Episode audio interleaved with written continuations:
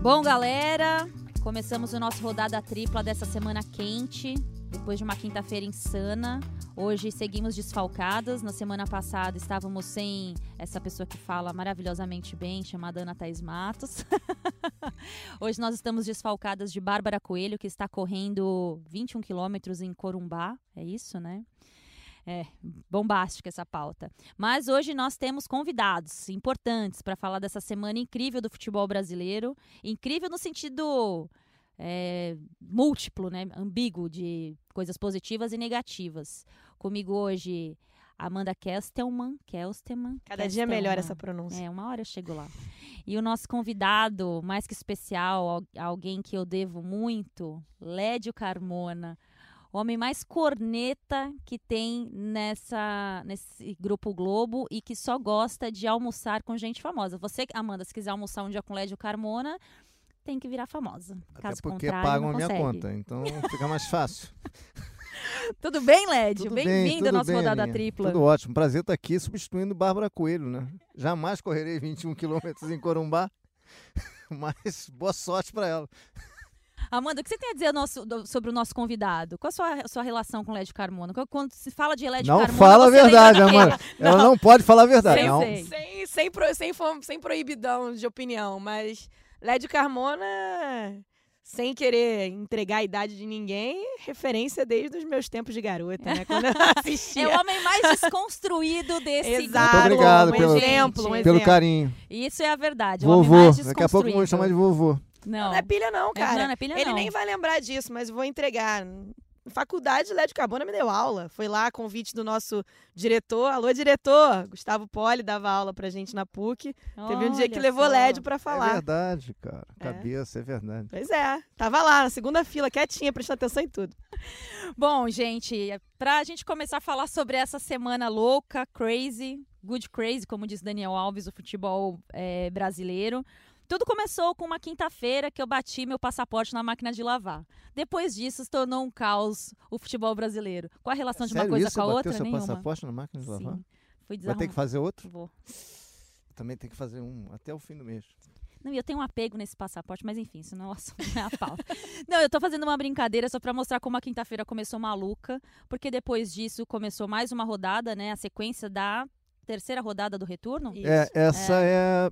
Essa foi a vigésima segunda. É não, não, isso. vigésima primeira. É. Vigésima segunda agora no fim de semana.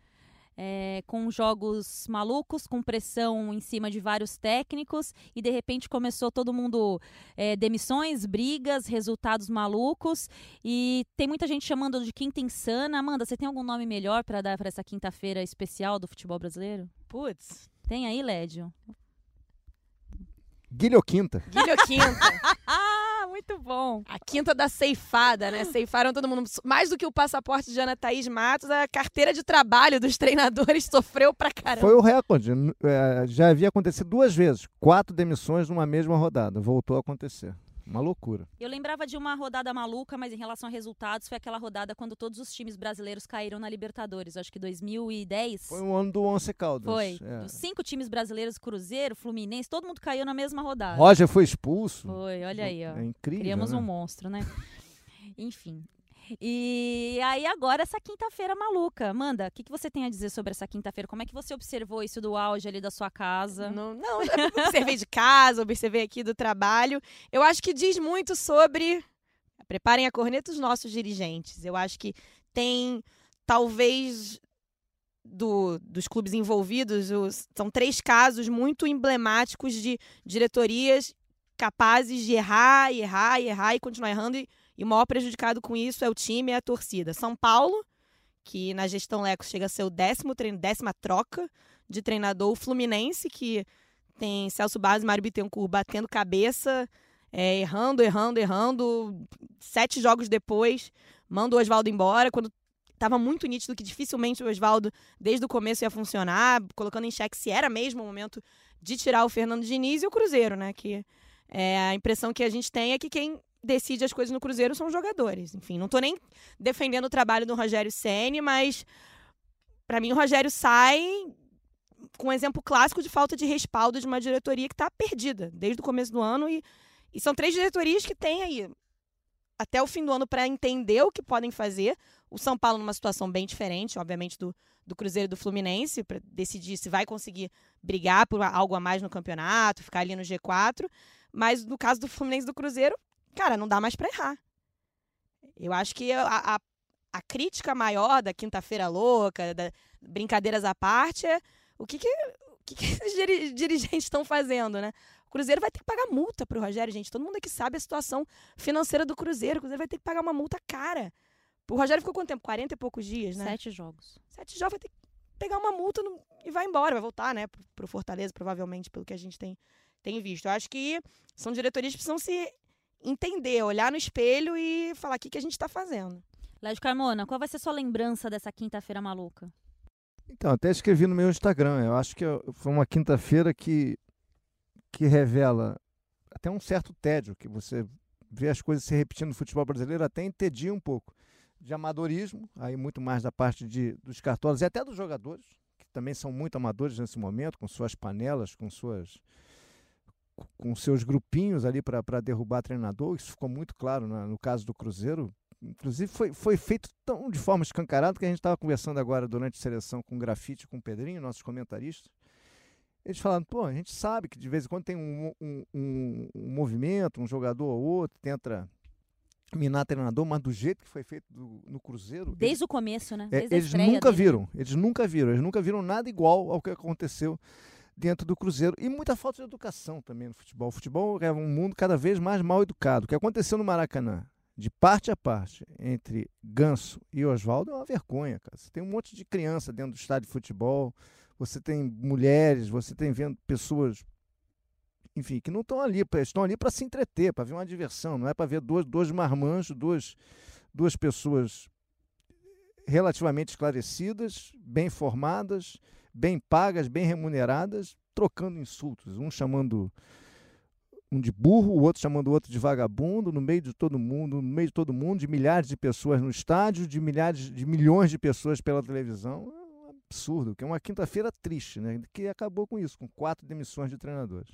Para a gente separando por temas aqui, para a gente elucidar um pouco isso, é... Acho que dá para a gente começar um pouco pela questão do Cruzeiro, né? Envolvendo que tudo que aconteceu com o Rogério Ceni, a questão dos resultados. Desde a estreia dele no Cruzeiro, ele já tem encontrado dificuldade. A, fa a famosa frase do, do Thiago Neves na saída de campo, né? Quando ele responde para o repórter da Rádio Tatiaia que o time não poderia ter entrado da forma como entrou, né? No jogo da Libertad da Copa do Brasil, perdão. É, eu acho que começou ali um sentido de poder para os jogadores. Talvez, não me lembro, talvez vocês possam ter uma memória muito melhor do que a minha, de um poder tão grande na mão dos jogadores como dessa vez. E a gente não está falando de democracia, não, a gente está falando de estruturas é, diretivas frágeis, que permite o atleta ganhar esse poder ao ponto de apontar o dedo é, e colocar a torcida em algum momento contra o treinador. O Rogério tinha acabado de assumir o Cruzeiro é, e eu tinha falado um pouco, quando o Mano foi demitido, eu bati muito numa tecla, e eu sei que teve, tiveram pessoas que que não gostaram muito disso, que a maior dificuldade do Rogério Ceni seria mexer no coração do Cruzeiro, que é um time envelhecido, e um time viciado, uma estrutura viciada, uma estrutura Acomodado. vitoriosa, uma estrutura super vitoriosa, bi-brasileiro, tem jogadores remanescentes do bi-brasileiro, bicampeão da Copa do Brasil, mas uma, mais um, uma estrutura viciada de um ponto de vista negativo. O time envelheceu e o Mano não conseguiu mexer ao ponto de fazer aquele time se tornar um pouco mais leve, um pouco mais jovem e sem os vícios que tinha de estrutura. E o técnico que pegou isso entrou nadando nessa lama de problemas. E foi a maior dificuldade. Eu já imaginava que o Rogério pudesse passar por essa dificuldade e realmente aquilo acabou se confirmando. E eu não estou falando isso porque se confirmou é, que eu fui a profeta, não. É porque mostra que se a gente observar o futebol nos detalhes, a gente consegue captar muita coisa é, e evitar certos tipos de desgastes que eu acho que os, dire os diretores, os dirigentes, os cartolas não estão se apegando, eles estão jogando muito para a torcida. E no caso especial do Cruzeiro, é, eles foram atrás de um técnico e a informação que eu tenho é que o Rogério não queria ter deixado o Fortaleza. É, ele fez uma proposta altíssima de contrato e o Itair falou: beleza, eu pago. Coisa assim, altíssima os valores do, do contrato, eu pago. Clube que não pode, Exatamente. nesse momento, dar o luxo de fazer isso. E né? aí o Rogério se viu, se viu é, na obrigação de, de aceitar a proposta. Então, é, eu acho que a gente tem um momento que os jogadores estão com muito poder.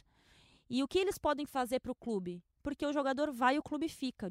Dirigente também, técnico também. Mas eu queria ouvir um pouquinho de vocês, como é que vocês observaram essa essa frigideira que colocaram o Rogério Ceni, que não é novidade para ele, né, Led? No São Paulo foi a mesma coisa quando ele chegou, né? Sim, mas dessa vez foi uma forma muito mais assintosa, muito mais desrespeitosa, desrespeitosa, né? escancarada, praticamente uma anarquia da pior é, é, da palavra, né? Mostra exatamente quem manda no Cruzeiro. Como é que o Cruzeiro está na sua situação? Um grupo de jogadores acomodados, mimados, claro, você tem perdão, você tem um grupo de jogadores acomodados, mimados, não são todos, agora que, que, que, comandam as diretrizes do Cruzeiro. Né? E o Cruzeiro, no meio dessa confusão, a diretoria esfacelada, várias questões financeiras, você não sabe para onde ir, o, os resultados não aparecem em campo e o clube fica ainda mais vulnerável na mão dos jogadores. Agora, o que me chama a atenção, como jogadores que fazem uma, uma temporada tão ruim no Cruzeiro, tão sem norte, tão desgovernada, conseguem ter tanto poder junto aos dirigentes. Isso é que é mais espantoso. Eu não tenho a menor dúvida, Amanda, que uhum. a escolha do Abel para ser técnico do Cruzeiro passou pelos jogadores. Tem, olha, eu... Se os jogadores praticamente indicaram o Abel. E o Abel na minha, na minha forma de ver, de forma equivocada, topou esse desafio. Não acho que seja uma boa para ele nesse momento. Lembrando que os dos jogadores que teve problema, né, que a gente, como a Ana citou no começo, com a chegada do Rogério Ceni, com as mudanças impostas pelo Rogério Ceni, foi Thiago Neves, que foi campeão brasileiro com o Abel. E não me parece coincidência que o nome seja o Abel. Me mostra exatamente isso. Jogadores que estão decidindo o futuro do clube. Eu acho que nem a torcida do Cruzeiro está apoiando isso, né? Eu estava vendo o vídeo do desembarque do Cruzeiro depois do, do último jogo no aeroporto de Confins. O Rogério Ceni foi aplaudido por um grupo de torcedores que foi lá receber. Não foram torcedores violentos, importante ressaltar, não, não houve violência. Não... Gritaram o nome do Rogério e pediram fora Thiago Neves. Então, acho que tem alguma coisa invertida aí. Acho que está faltando o, o, o, dirigente do Cruzeiro, que a gente sabe quem são, vice-presidente de futebol, entenderem o que está acontecendo, olhar para a realidade, né? Que o Thiago Neves ele não é maior que o Cruzeiro. Ele é um jogador como tantos outros que tem pelo Cruzeiro, que passaram pelo Cruzeiro, que ganhou títulos pelo Cruzeiro, mas ele não é maior que o Cruzeiro. Ele não vai sozinho, ele não vai resolver a vida do Cruzeiro. Ele, o Fred, é uma coisa que vai além.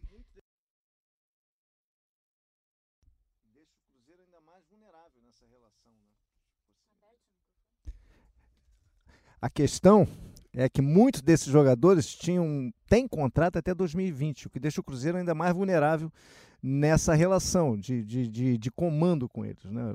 É praticamente um comando, um subcomando dentro do Cruzeiro. E os, os dirigentes praticamente parecem aceitar isso, entender e responder de forma branda a, a esse movimento que eu até volto a dizer, Ana, para mim a contratação do Abel passou pelos jogadores. Com Os certeza. jogadores bancaram o Abel, pediram o Abel e a diretoria o que, que ela fez? Foi lá e contratou o Abel. O que me espanta é o Abel ter aceitado nesse momento. É, eu acho curioso porque é muito curioso, é, é, é, o fato de você escolher seu chefe, né? Você vai escolher Praticamente seu chefe. isso. É isso. Você escolhe seu chefe e você parte do princípio que com o seu chefe escolhido você pode fazer o que você quiser.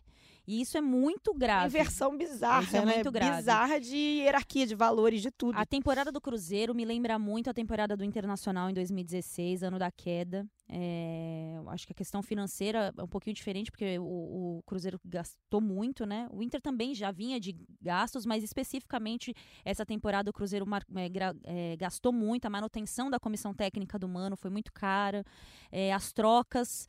É, mas ainda acho que o torcedor tem que olhar e, e, se permitir nesse momento não se deixar manipular. A gente vive um momento muito difícil para o torcedor entender o que é e o que, o que não é. E o torcedor que eu falo, eu tomo muito cuidado porque eu não sou porta-voz de nenhum torcedor e também não posso falar sobre a totalidade. Mas observar quem é que está do lado do seu time mesmo e quem é que está pensando a, a, partir do seu ponto de vista. Eu acho que o Cruzeiro passa muito por isso nesse momento, sobre esses jogadores que são campeões, são importantes, são experientes, mas existe acima de todo, de tudo, treinador, eh, jogador, existe um clube. E eu não sei se existe essa preocupação por parte de, desses jogadores. Eu nem estou julgando o Fred e Thiago Neves, estou falando no âmbito geral mesmo. O quanto os jogadores estão querendo chamar responsabilidade de algo que eles não têm é, consistência para bancar Tô falando a médio ou longo prazo. Porque vem uma proposta no final do ano, o, eles vão embora e o estrago já está feito dentro do clube. Então eu acho que é isso que a gente não tem, é, a gente não tem experiência, a gente não tem maturidade para jogador nenhum comandar nenhum time no Brasil hoje. Eu acho que esse é o grande ponto. É, e Abel Braga, né?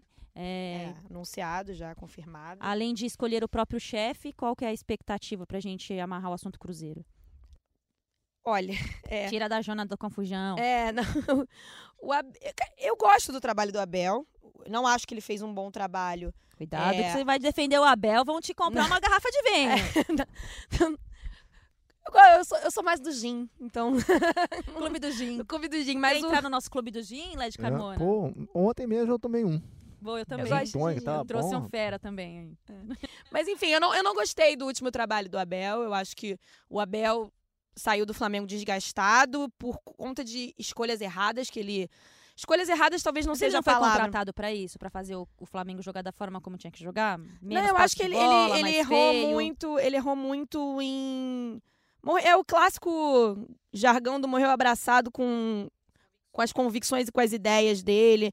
Tem uma uma imagem, uma decisão muito emblemática dele no último jogo que ele, antes de sair do Flamengo, que o Flamengo tá perdendo no Maracanã e ele tem uma rascaeta no banco, ele troca o Pará pelo Rodinei, o Rodinei pelo Pará, não tô lembrando agora. Talvez o Lédio lembre melhor. Então eu acho que ele, ele se desgastou nas convicções dele, mas ele é um bom treinador, ele tem ótimos trabalhos no currículo e a, que ele, ninguém espera que ele chegue no Cruzeiro para ganhar títulos, o Cruzeiro precisa sair dessa situação que tá. E eu acho uma coisa que ele tem vantagem em relação ao que o Rogério não tinha é o grupo do lado dele, né? Tem jogadores ali que já trabalharam com ele, jogadores importantes, que conhecem ele, que podem querer comprar o barulho dele. É um cara que costuma ganhar vestiário, tem essa coisa do paizão, que, enfim, eu tenho minhas dúvidas se, se cabe no futebol atual ser o paizão. Você não precisa ser pai.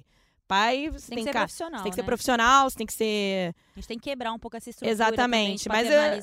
mas então, já que, já que a gente está falando de um vestiário mimado, mimado talvez funcione. Enfim.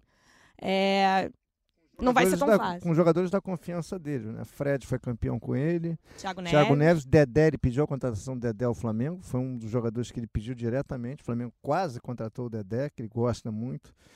Então são jogadores que, que certamente é, ele vai bancar e ele vai entregar a chave do, do time dentro de campo, esses jogadores, para comandar o, o, grupo. Agora, me chama atenção o Abel aceitar esse convite, porque é totalmente fora do padrão dele, do perfil dele, pegar clube em setembro, ainda mais clube em crise, clube esfacelado. É muito, uma situação difícil. Né? proposta né? deve ser maravilhosa, proposta financeira, talvez o projeto de trabalho. Eu acho difícil o Cruzeiro nesse momento ter algum é. projeto de trabalho. Acho que Agora, foi pela amizade também. Eu acho que pela amizade, talvez. Rolou um telefonema certamente, jogadores. Certamente, eu acho que passou muito pelos jogadores e pelo, pela proposta, pela grana que, que, que, que o Cruzeiro deve estar tá oferecendo ao Abel. Agora, me, me, surpreende, quando falaram, ainda durante a seleção, que tinha um boato que o Abel iria para o Cruzeiro, eu falei na hora, duvido, duvido que ele aceite. E aceitou.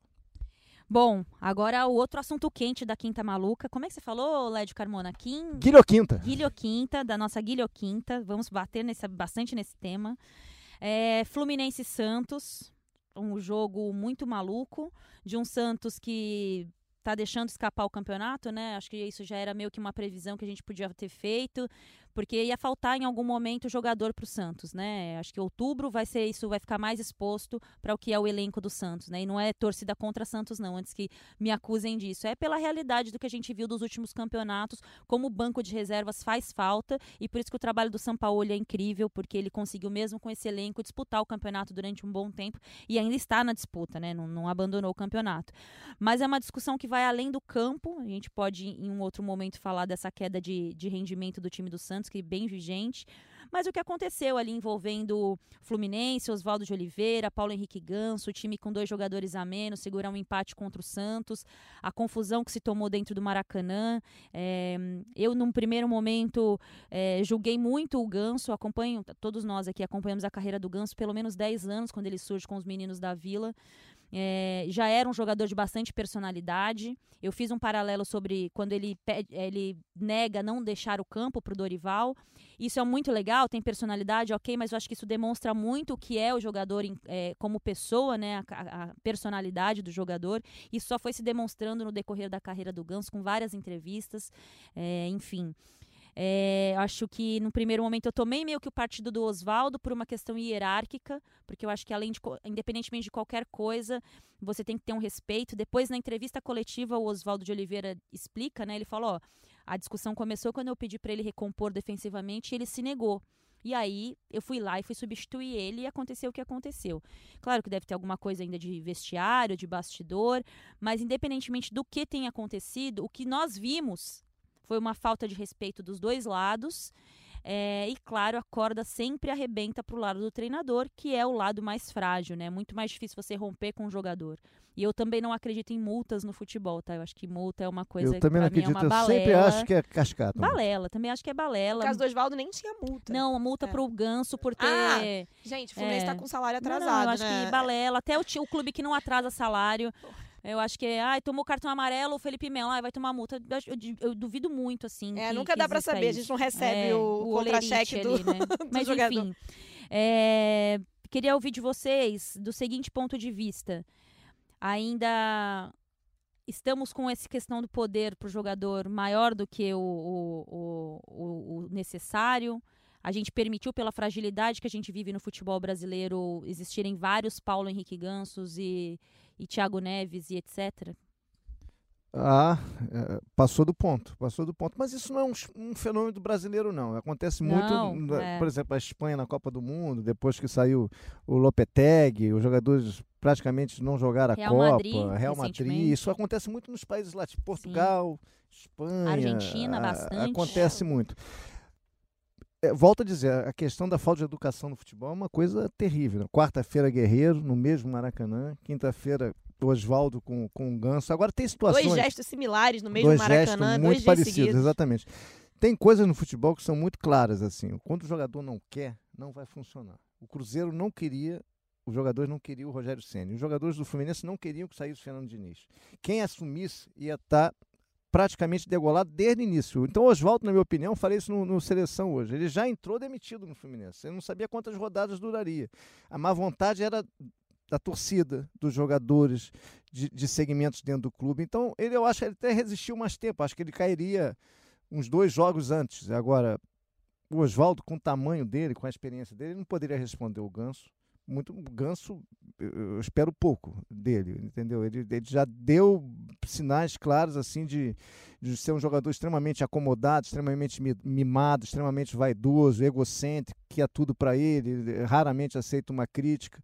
Agora, o Oswaldo respondendo no campo, igualou ele ao Ganso naquela, naquela história. E o Fluminense no meio desse processo todo. Agora, fica claro, quando um clube contrata um, um treinador sem convicção e, infelizmente, sem respaldo dos jogadores, esse treinador já chega degolado. Foi o que aconteceu com o Oswaldo.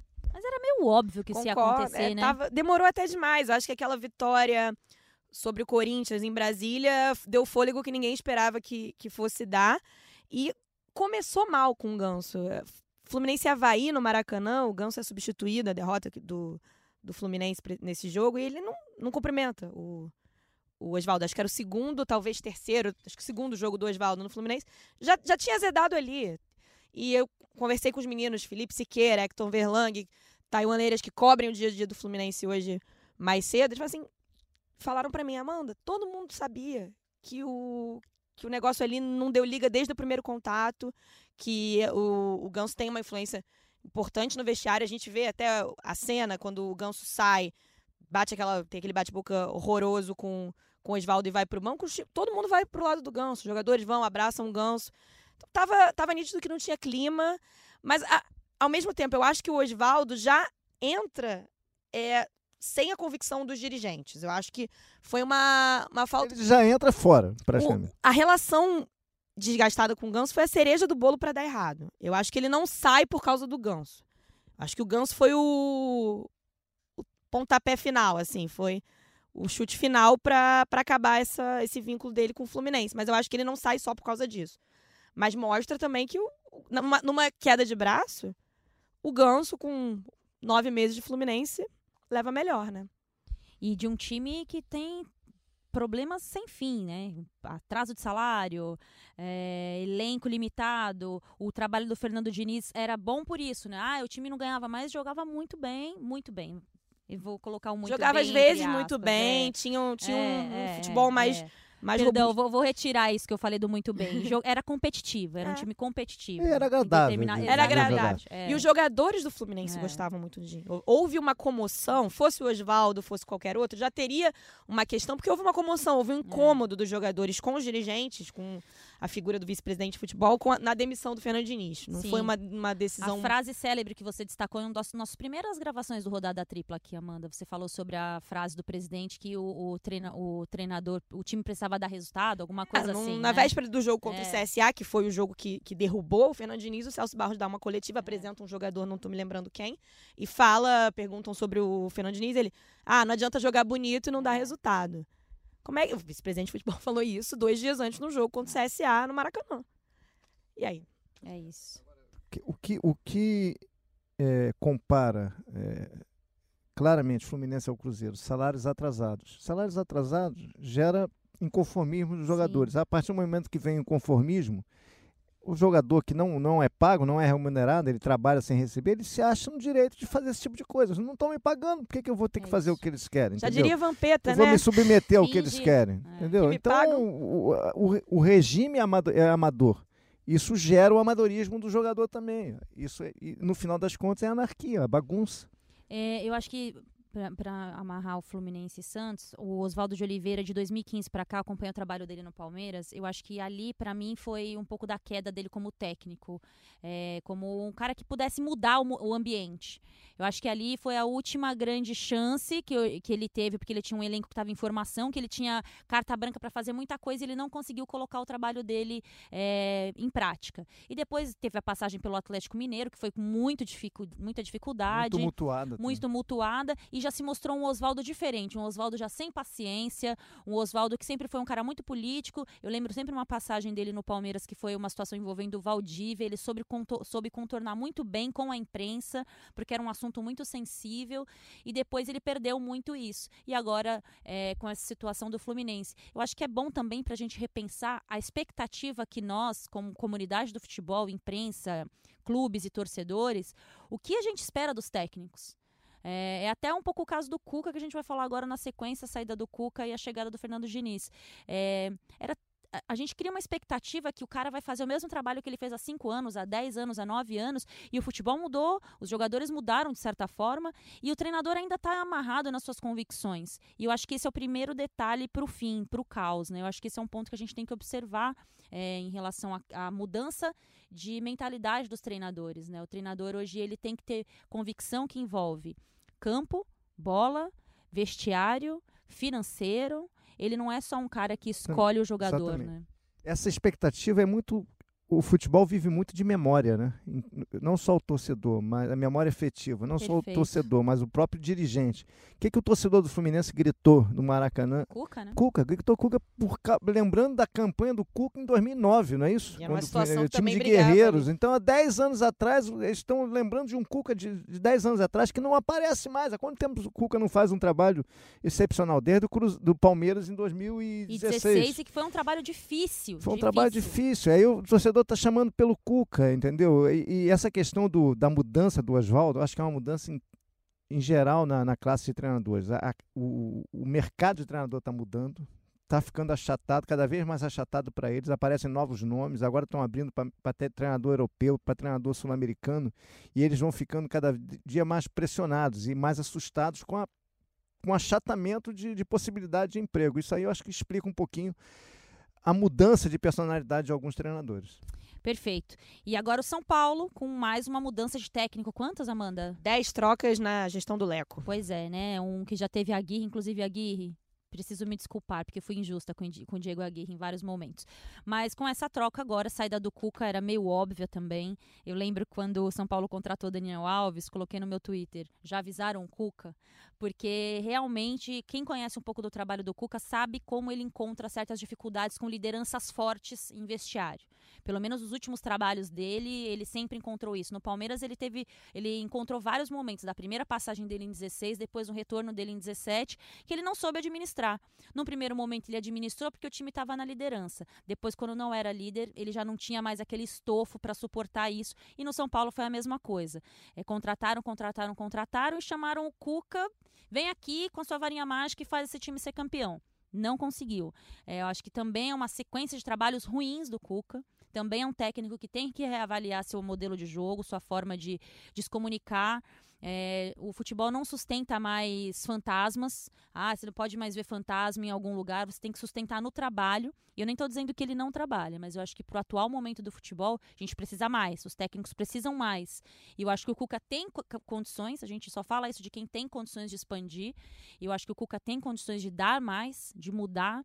É, mas eu acho que ele tem que rever alguns conceitos. E o São Paulo, mais do que nunca, né? A gente não dá nem para falar, ah, o São Paulo quer um treinador com esse estilo. Ontem eu vi o pessoal, quando o São Paulo anunciou Fernando Diniz, ai, porque ele quer um jogador. Um, o São Paulo quer um, um, um, técnico que pense mais na posse de bola, que dê para improvisar. Falei, gente, primeiro, não. O São Paulo quer o treinador que vai dar resultado. É, vai dar resultado, se vai ser jogando feio ou jogando bonito, pouco importa. Ele quer o Dá mais essa que... altura do campeonato, literalmente. Exatamente, ele quer o treinador, o jogador que dê, o técnico que dê resultado. E a gente tem mais um técnico com parece um esquema diferente, né? Contratado através de CLT, sem multa. É... E aí, gente? O, o, Daniel Alves vai jogar na zaga, o Cara, Thiago é Volpe vai coisa, jogar né? de líbero. Eu, eu, eu, gosto da escolha do, do Fernando eu Diniz. Acho uma, uma boa para São Paulo. Só não sei quantos meses vai durar o Fernando Diniz, né? Com essa média que, que o São Paulo trabalha com treinador, com com a pouca paciência que tem, com a pressão interna dentro do Morumbi. Lédio, deixa eu te interromper. É, você acha que os clubes têm condições de avaliar técnicos, clubes que eu digo dirigente, e diretor de futebol, presidente, perfil de treinador? Claro que não, é evidente que não. Tanto que sai do cu com um treinador que não gosta de ter a posse de bola e contrata o Fernando Diniz, um treinador que tem posse de bola. E Eles... o Jardim, eu, Aguirre. É, eu acho que o São quando, quando o São Paulo a, a, a, ele conseguiu um treinador que estava dando certo, que foi o Aguirre, e mandaram o Aguirre embora. Sim. É uma coisa absolutamente inexplicável. Na verdade, o Aguirre só não deu certo no Brasil no Atlético. Todas as vezes que ele trabalhou, ele trabalhou bem aqui no Brasil. Foi sempre finalista da Libertadores com o Inter, por isso que ele continua com o mercado aberto. E eu não entendo. Eu acho que o, o São Paulo estava começando a se encontrar, demitiu a Aguirre e depois não se, não, não se achou mais. É, o Cuca, é, a imagem que me passa do Cuca, eu não falo com o Cuca há um bom tempo, mas eu conheço bem o Cuca. Eu acho que ele, de um tempo para cá, principalmente depois que ele saiu do Palmeiras em 2016, ele me parece triste no campo. Não, é como se ele não quisesse estar ali, ele fosse obrigado a estar ali por, por uma questão profissional. Não é o Cuca de 2013, é, né? É, eu não quero falar apático, mas eu acho que vejo muito mais uma tristeza, uma acomodação, uma coisa tipo pensando aqui uma história em quadrinho, será que eu preciso fazer isso ainda? E ele que ele está tentando, mas ele não está conseguindo ser ele mesmo, do jeito que ele sempre foi. Eu acho que isso aí faz uma certa diferença é, no, no, no, desempenho dele, dos times dele. Agora, não foi só ele que deu errado no São Paulo, né? Não, tanta gente deu errado. meu ponto, é. Tanta gente deu errado. Hum. Agora me chama essa atenção nessa mudança do Cuca. O Cuca sempre foi muito vibrante, até Enérgico, as, até as, as superstições dele estão mais nem a calça mais. É, ele tá. muito. Não é blazer, tipo linear. E ele nunca foi um técnico linear, ele sempre foi um técnico que surpreendia, às vezes até negativamente, mas ele chamava atenção. Ele não está chamando, ele virou um mais do mesmo. Eu, falando do São Paulo, até saindo um pouco do Cuca, eu acho que fica uma frustração também é, do lado de fora da gente que espera uma coisa diferente no futebol, porque lá atrás, no ano passado, eu achava que essa diretoria do São Paulo, não o Leco, não, não na figura do Leco, mas do Raí, do Lugano, iam fazer uma, alguma coisa diferente. Poderiam fazer alguma coisa diferente. Não iam repetir o que os dirigentes tradicionais fazem. Os Bom ponto. diretores de futebol, vice-presidentes de futebol fazem. E, infelizmente, o que a gente está vendo aí é mais do mesmo, né? Cara, eu vi a entrevista. Desde do, a saída do Aguirre. É, eu, eu vi hoje a entrevista do Raí, na apresentação do Fernando Diniz, o Raí completamente sem confiança, hesitante, inseguro. As palavras praticamente não saíam da boca dele. Quando saíam, saíam é, faltando sílabas. Tipo, você está falando com medo, entendeu? Você está falando sem segurança, sem, sem convicção. É, é, o que o Raí me passa no dia a dia. E hoje ficou evidente, se você prestar atenção na entrevista do Raí, ao lado do Fernando Diniz, chega a ser constrangedor como ele está inseguro. Acho que é uma leitura perfeita, né? Eu, eu convivi com o Raí em alguns momentos. Ele é um outro Raí do momento que ele chegou no São Paulo para o que é hoje. Ele é um dirigente desgastado também, pelas múltiplas escolhas da diretoria, é, pelas péssimas escolhas, inclusive, né? Quando não era para mandar treinador embora. É, ele tem, tentou se, formar, se fortalecer ali de uma base com o Lugano, com o próprio Wagner Mancini, que também deixou ontem o cargo, e não foi o suficiente, porque na palavra final ali parece que ele, ele palpitou pouco.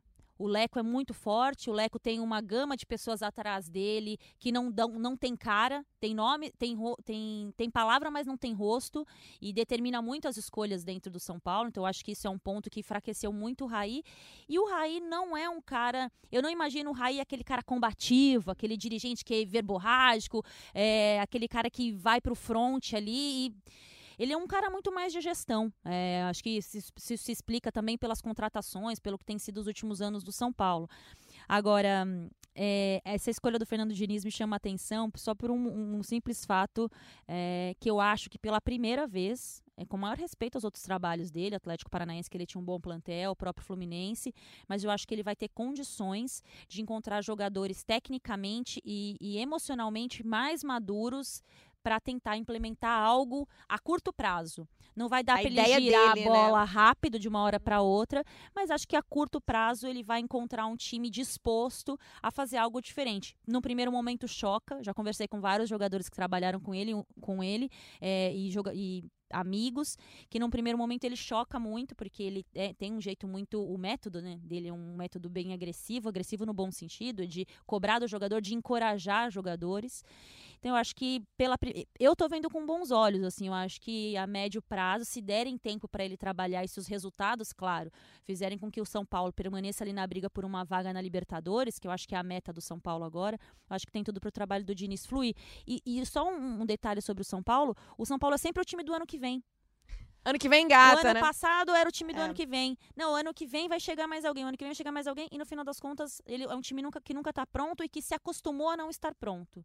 O time super campeão, que tinha uma estrutura é, vitoriosa, interna, tem um departamento médico agora super fragilizado, jogadores se machucando o tempo inteiro. Eu sempre repito, o departamento médico não machuca, recupera. Mas é impressionante como tem acontecido o número alto de lesões dentro do São Paulo. O último agora é o Toró. Enfim. E só aproveitando que a gente está falando do São Paulo, o pessoal aqui do Globoesporte.com é, tem um, uma ferramenta super legal chamada Rotatividade dos Técnicos, que avalia a troca de técnicos dos clubes brasileiros desde 2003. Nesse período, justamente o São Paulo, que é o recordista de permanência de um treinador no comando, que é o Murici Ramalho, que ficou três anos, cinco meses e 16 dias no comando. A média é de seis meses no futebol brasileiro, é uma média até que acho até alta. Socorro, né? Mas voltando para falar do, da chegada do Diniz, só talvez para encerrar esse ponto, vai muito no que a gente estava falando do Cruzeiro. É, eu estava lendo a matéria do Marcelo Azan e do André Hernan, que conhecem bastante os bastidores do São Paulo, falando que os jogadores liderados por Daniel Alves, tem o Tietchan que trabalhou com o Diniz no Aldax, é, aprovaram o nome do Diniz. Pas escolher nosso Passou pelo também. conselho dos jogadores. Com os meus chefes, tá? Eu quero deixar claro que ah, eu estou também, feliz com bem. os meus chefes, não preciso escolher chefe. Eu, eu dou bem, mas tô, um super dia, feliz, chefe. Tô muito feliz. Imagina você escolher seu chefe, né? Enfim. Enfim, vamos ver, será que o Ganso vai escolher o treinador do Fluminense? o próximo passo é poder escolher o salário, né? É. Escolhe o chefe, depois folga. escolhe o salário. Vê se o Ganso... Se puder escolher a folga, já tá bom. É. É, gente, pra gente, é, que a gente já falou muito aqui, o LED, né, gente? Não é sempre que a gente tem um, uma entidade dessa. Nossa, ah, é sempre que a gente isso. tem LED Carmona, que a gente tem é. quatro treinadores é. demitidos, esse samba louco. É um, um, dia incrível, né? Um pra gente é bom trabalhar nesse dia. É, ótimo, é, ruim estar tá de folga, né? Que você fica em casa. bom, falamos da nossa quinta louca. Kim, Kim, Guilhoquinta. Guilhoquinta. Não posso esquecer essa palavra. Guilhoquinta. Hashtag Guilhoquinta. Guilhoquinta. Pra gente falar rapidamente sobre as semifinais da Libertadores. É, acho que é um jogo que está paralisando aí as, as emoções. Flamengo, Grêmio, Boca, River.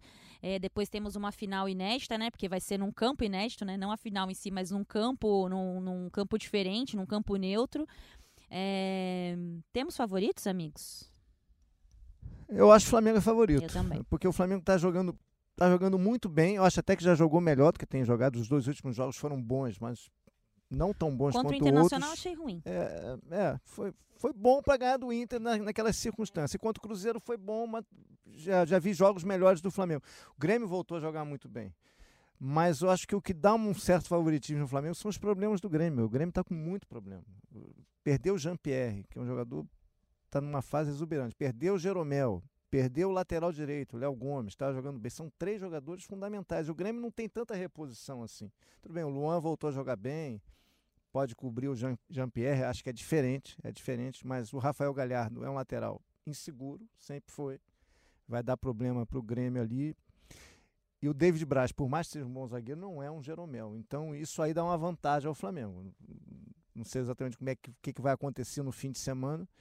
Uh, Jorge Jesus deve botar o time titular para enfrentar o São Paulo. Eu faria a mesma coisa. São Paulo, o Flamengo está brigando pelo título brasileiro, mas numa disputa tão igual, que os dois estão jogando bem, o Grêmio voltou a jogar muita bola, você perder três jogadores como o Grêmio perdeu, faz diferença. Boca e River. Boca e River, é, é, esse é o tipo confronto de, de, de, de placar caseiro. Os, a, cada um vai ganhar o seu jogo em casa, o, o River vai ganhar em, em Nunes e o, o, Boca vai ganhar na Bomboneira e a, aí o placar vai, vai ser, a diferença de gols vai ser definitiva. Quem ganha melhor, né? É, eu acho que ninguém vai, vai deixar de vencer seus jogos em casa. O River é melhor que o Boca mas o Boca tem mais necessidade de ser campeão da Libertadores que o River. O Boca não ganha a Libertadores há 12 anos, é uma eternidade, é quase um centenário para o Boca ficar 12 Boca... anos sem ganhar.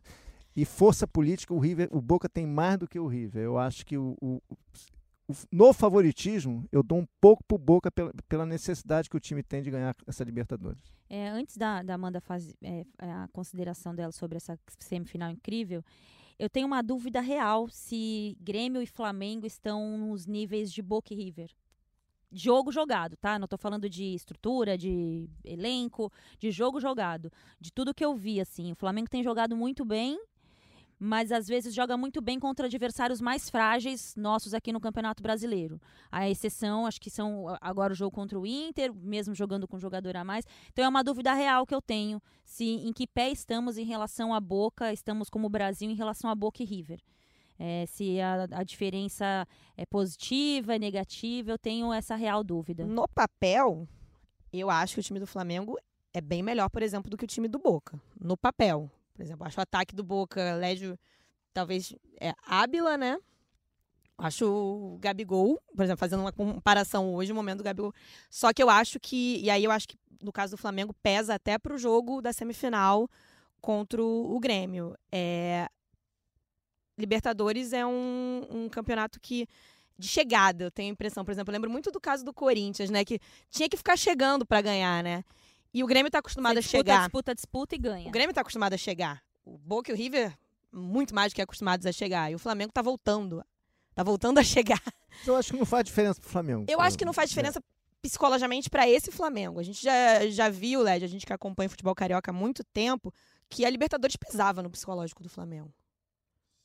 Sim, mas esse, esse é mais experimentado, é melhor. E, é um time diferente. E, e é um time.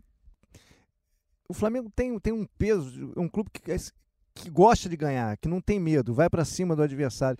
Eu acho que não tem diferença entre os times argentinos, esses dois e o Grêmio e o Flamengo. Eu acho que são jogos muito parelhos, muito equilibrados. Eu, agora eu vejo uma vantagem para os brasileiros, é não precisarem ir à Argentina.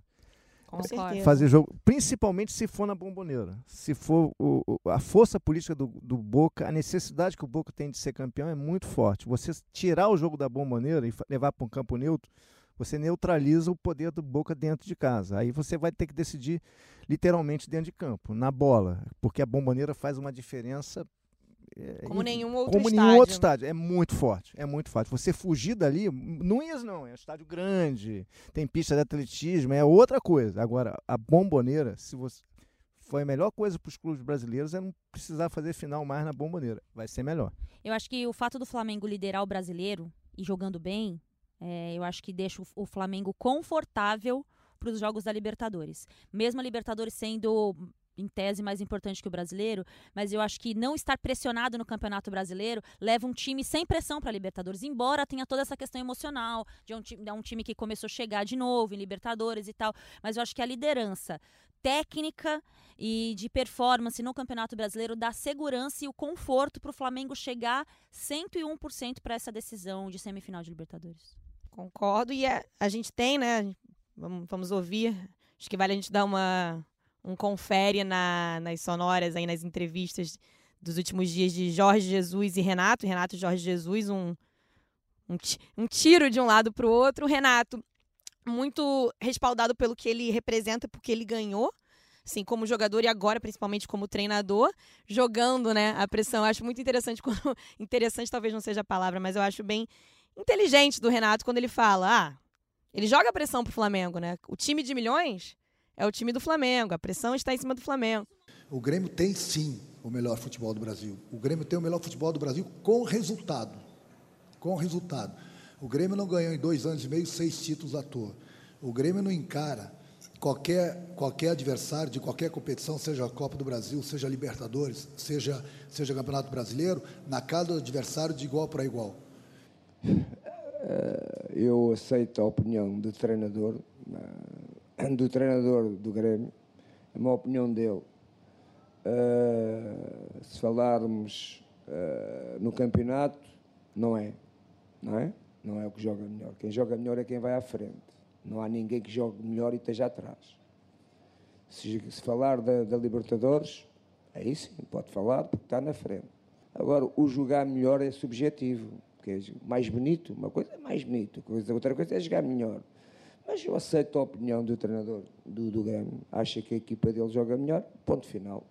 Eu fiz uma outra leitura sobre isso também, eu concordo com você. Mas eu acho que o Renato também tira um pouco da pressão dos jogadores dele. De todo Eu mundo tô dele. eu tô- eu tô mais com a Ana, Ele chega assim e fala: olha aqui, ó, eu vou lá e vou dar minha cara pra bater. Eu vou falar que esse treinador do Flamengo aí não ganhou nada. Eu vou falar que o melhor trabalho é o do Grêmio e eu vou jogar tudo nas minhas costas. Então aqui, ó, vocês estão no meu bolso. Vocês vão jogar comigo essa semifinal, porque sou eu que vou virar piada amanhã se tudo Vou virar der errado. meme, né? Entendeu? Então eu acho que ele tira um pouco da pressão desses jogadores. É, eu acho que isso é o grande mérito do Renato. Eu acho que o melhor trabalho do futebol brasileiro é do Renato. Ele só não Porque precisava, talvez, ser um pouquinho delicado. ele- Acho que ele passou um pouquinho do Mas tom é, o ali. Renato, ele é assim, né? É, não, não que eu goste, tá? Mas o Renato pouquinho é assim. ele poderia ter. Ele passou um tiquinho assim quando ele fala ah, Eu- 65 anos, não ganhou nada. Não E precisava é isso, desse assim, ponto. ele, ele, ele trabalha dessa forma, ele joga. Eu não vi nem ele jogando responsabilidade pro Flamengo, porque a responsabilidade do Flamengo é uma coisa óbvia. Mas também tem uma coisa da gente ignorar o trabalho que é feito pelo Renato. Não só pelo Grêmio jogar o futebol bonito que ele fala sempre, mas é pelo plantel que ele transformou o Grêmio em três anos, gente. Ele mudou três times. Ele perdeu o Arthur, ele foi perdendo o jogador, o goleiro dele é o Paulo Vitor. Então, assim, para ele chegar nas cabeças, como ele chegou agora, e o Grêmio ainda vai crescer no Campeonato Brasileiro, com o plantel que ele tem, o Renato é hoje o principal técnico do futebol brasileiro. Com certeza, o que já entregou mais, o que segue entregando. Não tô nem falando só de títulos, É. mas hoje o Em melhor time, trabalho no Brasil é time, dele. Se você olhar o que ele tem, o que todos os treinadores que passaram pelo Palmeiras e pelo Flamengo tiveram ao longo desse, desse período, é realmente É um... Cortez, É. Juninho Capixaba, David Braz. Eu tô falando assim. Léo Gomes, que Léo não vai jogar, Gomes. que virou fundamental, nem vai jogar. André. André. É, Eu tô falando de jogadores, assim, eu não estou criticando os jogadores, mas eu tô falando, ele recebeu jogadores que talvez outros técnicos nos 19 clubes do futebol brasileiro talvez não É recebessem. o melhor rehab do Brasil. É, se chama isso. Renato, Renato Gaúcho. Gaúcho. Vai pro Renato que ele dá um jeito. Mas aí, eu acho que, que vão- vão ser dois jogos muito legais de ver. Eu acho que o torcer pro futebol brasileiro tá bem representado nessa semifinal de Libertadores. Pelo que a gente viu nas quartas de final da Libertadores, a gente conversou aqui num, em episódios anteriores. Eu acho que venceu as quartas de final, os duelos brasileiros, um futebol mais legal, mais bonito, mais bem trabalhado de se ver, um trabalho pequeno, curto, né, que é o do Jorge Jesus de pouco tempo, um trabalho longo. E eu acho que ser, vão ser dois jogos assim para marcar mesmo. Acho que a gente vai falar sobre esses jogos durante muito tempo. N- não quero dar favorito, gente, não me olhem. com É, não, cara, também tô fora dessa. Tô, eu porque realmente acho que um time é melhor. Ainda acho o que o Flamengo, é Flamengo melhor é e, um e eu talvez eu discorde um pouquinho de vocês, porque eu acho que o Flamengo não jogou bem contra o Inter. Acho que é, é um pouco é um pouco ridículo, né? Acho que a facilidade que o jogo se, se construiu o quando jogo do Inter não dá pra avaliar. você- É, não dá dá pra avaliar aquele jogo, mas eu, eu- Emocionalmente foi um jogo muito difícil também. mas fez um jogo, por exemplo, contra Palmeiras e, e Santos, né, que foram os principais oponentes no Campeonato Brasileiro até agora, dois jogos bons. Cada um de um jeito Não, diferente. mas esses foram bons. Eu falei dos jogos contra o Contra o Cruzeiro, e Cruzeiro, contra o os- Inter. Os últimos três É. jogos a gente pode falar um- alguma coisa. Os últimos três. Segundo tempo contra o Cruzeiro realmente teve. teve mas eu acho que é o, é o é o futebol mais legal, mais bonito de ver atualmente pra mim. E o Grêmio que joga um futebol legal e bonito ao mesmo tempo e que sabe jogar esse negócio. Tá mais do que escaldado. E um Flamengo que volta depois de 35 anos, né? Ou seja, vai trabalhar bastante, Lédio Carmona. Vou, vou, vou, vou sim. Mas eu vou, vou fazer Boca e River. Que legal, hein? incrível. Boca e River. Que Vamos pra Boca e incrível. River. Vai ser legal. Que Então, incrível. Só, só a questão é que quando eu vou fazer e River, não tem jogo, né? É isso que eu ia a falar, terceira é. vez que eu vou ter a Vai terceira jantar tentativa. lá, vai pegar um- uma terceira tentativa em Traz 2015 não teve, leite, em por 2017 não teve, esse ano eu vou tentar de novo. Traz doce de leite. Mas se tudo Ah. der errado, você não vai pro Bernabéu? É, essa seria uma boa. A gente precisa falar com a, mais a milhas, gente né? precisa falar com a nossa chefe. Gente, vamos amarrar isso aqui que a gente tá falando mais que o homem da cobra. É, só pra, pra acelerar aqui, final de semana, a gente, no começo da semana, a gente teve a escolha dos prêmios dos melhores do mundo, né? É, Led Carmona esteve acompanhando, inclusive, né, Led? No canal Estive na Campeão, transmissão, É, exatamente. no canal Campeão. É, no- na véspera do FIFA The Best teve aconteceu o congresso na FIFA, primeira vez um congresso inédito para falar sobre a Copa do Mundo feminina, sobre um estudo, foi um, um congresso técnico mesmo, assim, não tinha dirigente, não tinha cartola, quer dizer poucos, né? O presidente Gianni Infantino estava presente. É, eu fiquei muito feliz como comunicadora, como a primeira Copa do Mundo aí que eu comentei no Grupo Globo, porque a entrega do que a gente fez foi muito positiva. E eu não estou falando isso porque nós fizemos, não. É o resultado que eu vi estando lá e conversando com as pessoas. É, como produto, a nossa entrega foi muito boa. Colocar o nosso principal casting para trabalhar nisso, acho que foi um ponto muito forte. Várias pessoas de outras emissoras vieram me questionar sobre o sucesso das transmissões, líder no Sport TV, líder na TV Globo. Então acho que isso foi um ponto positivo. E mais do que isso, né? Agora os estudos técnicos mesmo, mesmo é, tem muitas discussões no futebol é, feminino que nós estamos atrasados. É, e que nem se foi citado lá. Vou dar um exemplo básico, que é a questão do tamanho da trave. Não se falou isso durante 10 horas de congresso. Muito pelo contrário, se falou que, neste momento, é, pa- é, aumentou o número de participações com os pés das goleiras. Então, assim, gente, isso para quem é do ambiente do futebol feminino é um detalhe tão é, tão grande, mas tão pequeno dentro do que a gente já se discutiu, se o tempo tem que ser 35 por 35, se a trave tem que ser menor, se tem que ter menos jogadores, se o campo tem que ser coberto, nanana. Então, assim, a gente está num nível tão avançado de discussão é, é, internacionalmente que me chamou a atenção como a gente ainda está atrasado para discutir esses pontos aqui no futebol brasileiro. É, a FIFA anunciou também 500 milhões agora de dólares em investimentos no futebol feminino pelos próximos anos, é, além daquelas cinco medidas que já foi anunciado durante a Copa do Mundo, que envolve uma liga nacional, um campeonato mundial, aumenta as seleções de 24 para 32 na Copa do Mundo. É, o Infantino falou sobre algo que eu considero fundamental, que é não usar o futebol masculino como parâmetro.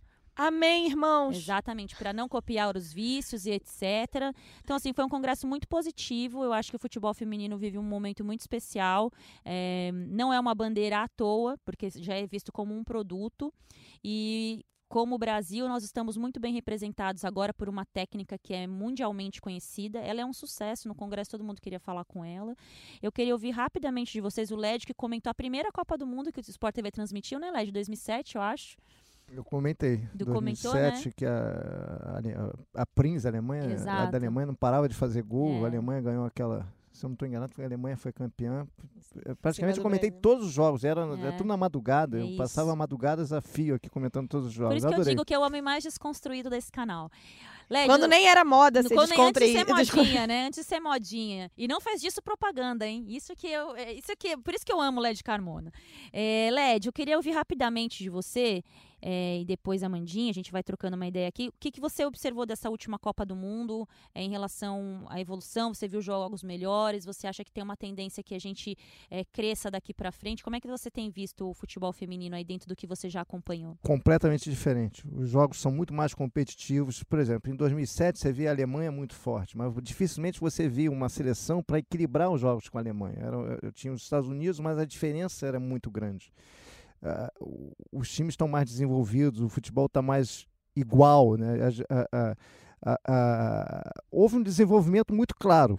E eu acho que isso ficou marcado nessa Copa do Mundo. Eu- eu- na minha cabeça, ainda vindo a toda a cerimônia do The Best, com a presença feminina muito marcante, né? A FIFA fazendo questão de praticamente todas as premiações ter uma mulher, ter uma jogadora ou ex-jogadora entregando os prêmios. Na minha opinião, virou 2019 um ano da história do futebol mundial, é, feminino mundial, o ano mais importante da história do futebol mundial. É antes e depois de 2019. A partir desse ano, o futebol feminino deu a, o, o, salto definitivo para ser uma, uma, uma, uma, modalidade que já deveria ser respeitada há muito tempo e agora tem o respeito de todos, dos homens, inclusive dos homens conservadores que não, não, não, não respeitavam, não conseguiam ver o futebol feminino como algo sério, como algo prático, como algo competitivo. Isso ficou muito claro durante toda a temporada e no The Best. Foram mensagens sublinhadas da, da, da FIFA na, na, naquela festa, naquela entidade, sempre colocando um, um, um atleta, uma ex-jogadora, uma mulher é, que, que, que, fez história ou está fazendo história no futebol feminino. Isso foi, foi muito importante. Acho que é antes e depois de 2019. Isso ficou muito claro para mim. O futebol feminino definitivamente mudou de patamar, não dentro dele, mas na cabeça das pessoas. Amanda Kelsman, que foi nossa repórter, produtora, escritora, é, bailarina, bailarina passista. cozinheira, foi tudo nessa Copa do Mundo Feminina. Acho que muito do sucesso do que foi a cobertura é, falam sempre isso em relação à Amanda pelo trabalho dela junto com a equipe maravilhosa que nós mandamos para a França, nós mandamos, né? Foi mandado para a França. Amanda, do que você viu lá, é, o que, que você imagina daqui para frente, esse congresso que para mim foi assim uma virada de chave. Foi a virada de chave quando eu vi que tinham 150 federações das mais de 200 filiadas à FIFA presentes no congresso, discutindo no mais altíssimo nível o, a estrutura do futebol feminino. Fiquei muito feliz quando eu soube por você da existência desse congresso, né, da da realização desse congresso lá na Itália, porque eu estava na coletiva que o Infantino anunciou foi a coletiva de balanço né, da Copa do Mundo, dois dias antes da final, anunciou as cinco medidas. E todo mundo ficou com uma sensação de o que isso realmente vai ser posto em, o que vai ser realmente posto em prática? Será que daqui a quatro anos a gente não vai estar lembrando dessa coletiva como ah, foi no, na empolgação do momento, pelas audiências históricas que deram, enfim, pelo que a gente viu na França, mas que bom que saiu do papel, mas eu vou repetir aqui uma frase da Megan Rapinoe, eleita com méritos, todos os méritos possíveis, melhor do mundo essa semana no discurso dela, chegaram atrasados nessa festa, né? Vocês estão um pouco atrasados para essa festa. Que pena que demorou tanto, porque a gente viu o potencial. É, é, até uma frase que ela, na coletiva que ela deu lá na França, quando ela foi eleita melhor jogadora da Copa, o talento já estava aí há muito tempo. A capacidade, a vontade. É, só faltava alguém enxergar, faltava alguém olhar, faltava alguém dar a oportunidade. E acho que agora estão dando a oportunidade para as mulheres do mundo inteiro desenvolverem o futebol e fazerem do futebol feminino o que ele sempre pôde ser e ninguém deu moral para ser. Só que eu, eu acho que você falou dos 500 milhões de investimento.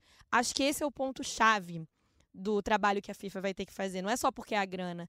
É porque, por exemplo, se fala em aumentar o número de seleções, sou a favor mas tem que desenvolver países é, eu não sei se eu sou favor de, de chegar e, e, disputar uma Copa do Mundo sem tomar um 3 a 0 como a gente viu na Copa do Mundo, entendeu? É legal, é histórico, foi maneiro.